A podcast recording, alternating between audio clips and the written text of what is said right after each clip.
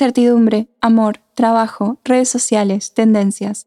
10 minutos para charlar sobre temas que nos importan porque no, no somos tan raros y no, no estamos solos. Soy Flor Nieto y esto es Vida Millennial.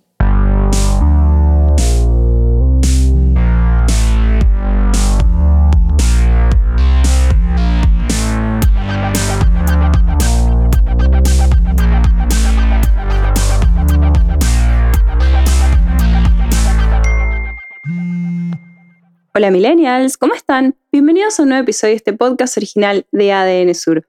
Hoy vamos a hablar sobre gaslight, de qué se trata, cómo identificar, validar lo que sentimos y superar el abuso emocional más sutil. Hace varios episodios hablamos sobre cómo lidiar con un manipulador o con una manipuladora y dijimos esto. Créete, a veces los manipuladores son tan manipuladores que ni siquiera reconocen lo que hacen. Si los confrontas, probablemente lo nieguen y te digan que no, que ellos no hacen eso o que directamente estás loco. Y no es un fenómeno nuevo. Se llama Gaslight y de hecho viene de una película en la que el protagonista quería volver loca a su esposa. Entonces modificaba detalles de su entorno y cuando ella le decía algo se lo negaba completamente. Dicen que es una de las formas más sutiles de manipulación. Se considera abuso porque inclusive juega con la percepción de la persona y como uno necesita la validación del otro, es un desastre.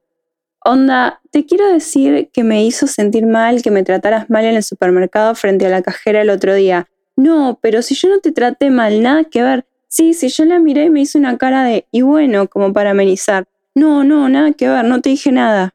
Spoiler alert, alejarse de esa persona porque jamás va a admitir nada y que nosotros sepamos que está equivocada es suficiente. Y a veces hay que elegir la paz sobre tener razón. Bueno, ahí ya más o menos definimos lo que es gaslighting, pero hay varias cosas más para decir, porque siempre hay más cosas para decir, básicamente.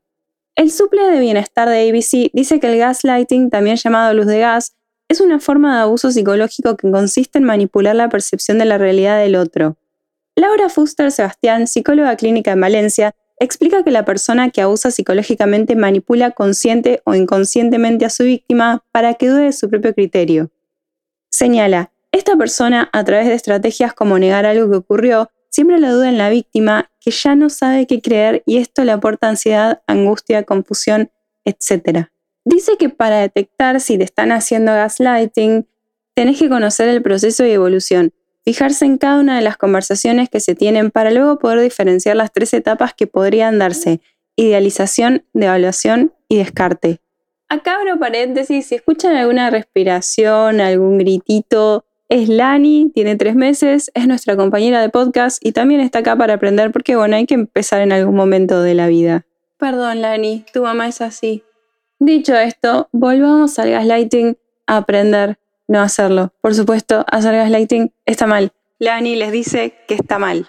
Ahora Fuster Sebastián explica que la etapa de idealización a la víctima le encanta la persona que hace, entre comillas, luz de gas, porque se le dice así, porque proyecta una imagen de sí misma como el compañero perfecto. Generalmente se da en parejas, por lo que la víctima puede enamorarse del abusador, aunque también puede pasar en relaciones de amistad, compañeros de trabajo, etc., con los que conectamos mucho antes del inicio y no les vemos ningún defecto. La etapa de devaluación es cuando la víctima pasa de ser adorada a ser incapaz de hacer algo bien, pero después de haber probado el ideal, está desesperada por arreglar las cosas.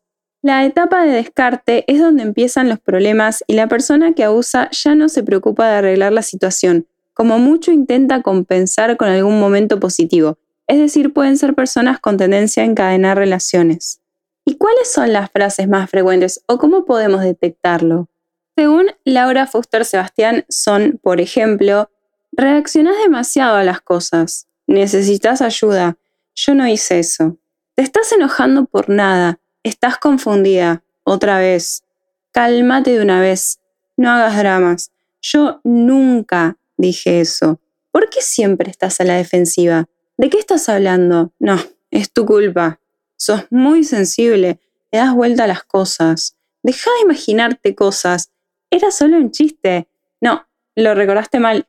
Siempre pasa lo mismo con vos. La psicóloga Encarni Muñoz de mundopsicólogos.com señala que en muchas ocasiones las personas que agreden a través del gaslighting suelen hacerlo de manera gradual, lo que hace que sus víctimas experimenten dificultades para detectar esta forma de comportamiento. Contraataque. Ocurre cuando una persona cuestiona los recuerdos de otro. En este caso, hacer gaslighting equivale a frases como ¿estás seguro? Solés tener mala memoria. Retención. Cuando alguien que te hace gaslighting le remarcas esta acción, suele negarlo o fingir que no comprende lo que le decís. Trivialización. Esto sucede cuando una persona te menosprecia o ignora los sentimientos que tenés. De hecho, aquellos que realizan este tipo de gaslighting suelen acusar a los demás de ser demasiado sensibles. Negación. La negación involucra a aquellas personas que fingen olvidarse de los eventos tal y como ocurrieron. Tanto es así que pueden llegar a negar haber dicho o hecho algo o acusar a alguien de inventar cosas. Desvío. Con esta técnica, una persona cambia el enfoque de una discusión y en cambio cuestiona la credibilidad de la persona que está recibiendo el gaslighting. Laura Fuster Sebastián dice que una persona que abusa emocionalmente de otra tendrá más o menos las siguientes características. Te miente constantemente, va a negar todo, te lo va a repetir tanto que terminás aceptando su opinión con tal de no seguir, te va a dar una de cal y una de arena, obvio que no todo va a ser malo, inclusive en los momentos buenos va a ser el mejor va a hacer que compartas sus inseguridades, va a tratar de hacerte sentir chiquito, saben cómo manipular y no solamente a vos, también pueden mentirle a tu entorno para ponerlos en tu contra. Además, pueden hacer que tengas una visión negativa de tus seres queridos para que no confíes en ellos, no les cuentes cuál es el problema y te aísles completamente. La psicóloga dice que lo primero que tenemos que hacer es detectar las señales anteriormente citadas y reconocer que tenemos un problema, en estos casos la comunicación en pareja está muy mermada, pero es una de las claves para solucionar el problema. Es importante no sentirse culpable por ello, es responsabilidad de los dos arreglar la situación, por lo tanto, no te justifiques en exceso y no pidas disculpas. Otro punto a tener en cuenta es el de reforzar los sentimientos. Nadie puede decirte qué emociones tenés que tener ante ciertas situaciones y no tenés que disculparte por estar triste o ser sensible. También recuperar las relaciones sociales y pedir ayuda va a ayudar, valga la redundancia, a sentirse mejor, a aumentar tu autoestima y ver las cosas desde otro punto de vista. No dudes en pedir ayuda y expresar lo que sentís en tu entorno. Si es necesario, un psicólogo puede ayudarte a saber si lo que te pasa es gaslighting y a ponerle solución. Pero, ¿qué hacer cuando estás ahí, en ese momento?